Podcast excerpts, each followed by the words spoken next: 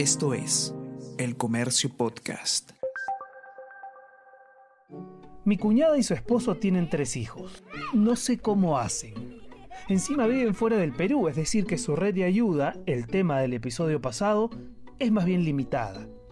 Sus hijos son pequeños, el mayor tiene seis, la segunda cuatro y la última no ha cumplido todavía nueve meses y está en esa fase demandante que obliga a los padres a levantarse por las madrugadas al menos en siete ocasiones.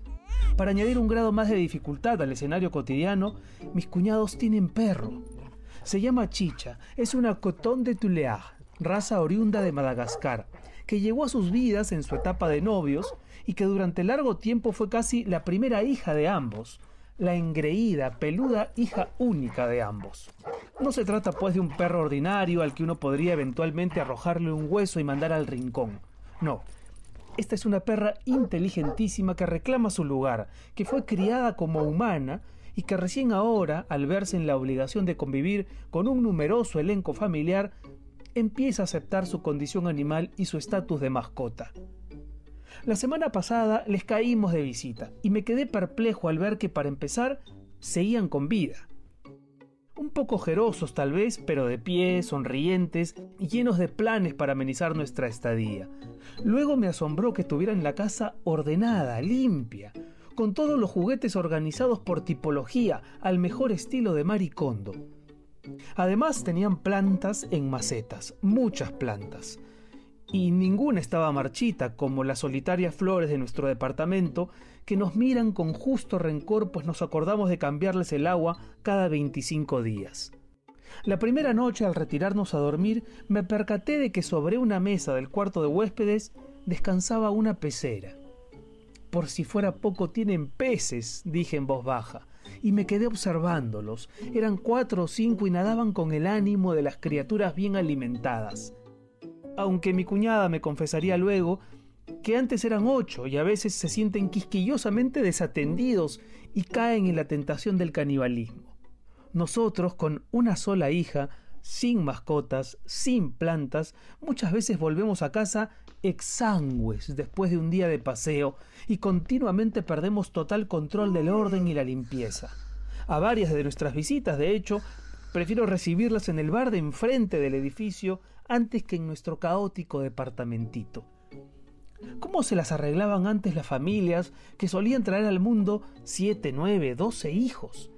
Hoy lo contamos como una gracia de nuestros antepasados. Pero de verdad, ¿cómo hacían esos abuelos, abuelas, bisabuelos y bisabuelas, sobre todo ellas, para gestionar una prole numerosa con una economía inestable y además tener vida social, vida artística y hasta llevar a cabo revoluciones políticas y sociales. ¿Qué proteínas tomaba esa gente? ¿No se estresaban? ¿No existía en esa época la ansiedad, la migraña, la crisis de los 40? Para colmo, muchos de esos padres y madres prolíficos del siglo antepasado se vestían y peinaban con una elegancia y sofisticación que hoy resulta insultante para los padres modernos a los que apenas nos da la vida para pasarnos un peine e intercalar pijamas con buzos. Claro, es cierto, a ellos no les preocupaba la paternidad empática, la armonía emocional o la crianza respetuosa. Si había un desacuerdo con los hijos, empuñaban la correa y ¡plin! conflicto resuelto. Confieso que a mi esposa y a mí nos gustaría que Julieta tuviera un hermano o hermana, aun cuando eso implique volver a encarnar nuestra peor versión de The Walking Dead. Pero no más de uno en los tiempos que corren, por lo mucho que han cambiado las relaciones filiales y lo mucho que se han incrementado los agobios individuales, dos hijos suena demasiado. Tres son un deporte de aventura. Cuatro, casi un manicomio.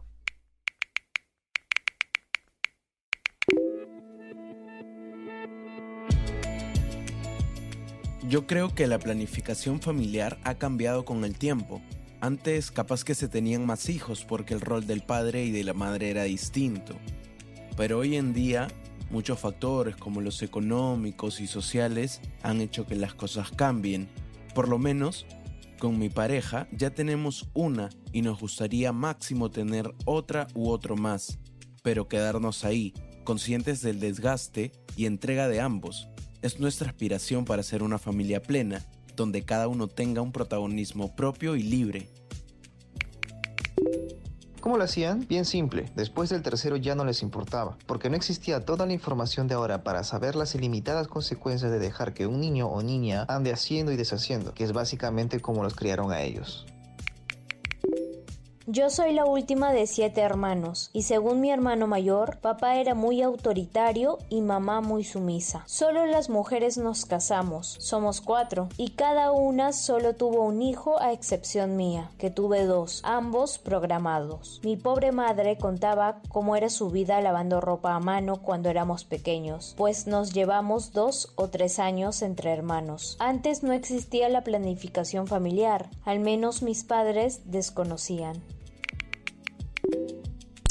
Son muchas las variables que influyen hoy en la decisión de cuántos hijos tener. Desde el equilibrio de los roles hasta las legítimas aspiraciones profesionales de cada quien, pasando por el incremento del costo de vida, hasta la degradación del planeta y por supuesto una mayor concientización de el significado de paternidad responsable. Al final, la frase ten los hijos que puedas mantener creo que ha quedado absolutamente caduca yo la reemplazaría por ten los hijos que puedas cuidar y que puedas querer. Nos encontramos el próximo jueves.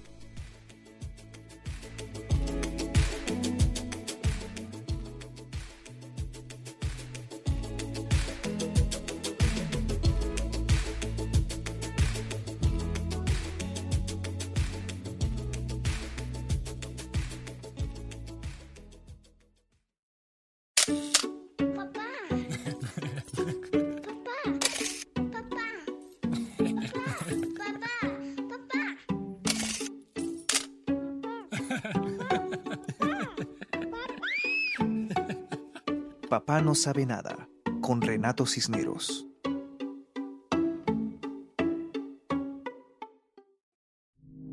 Esto fue El Comercio Podcast.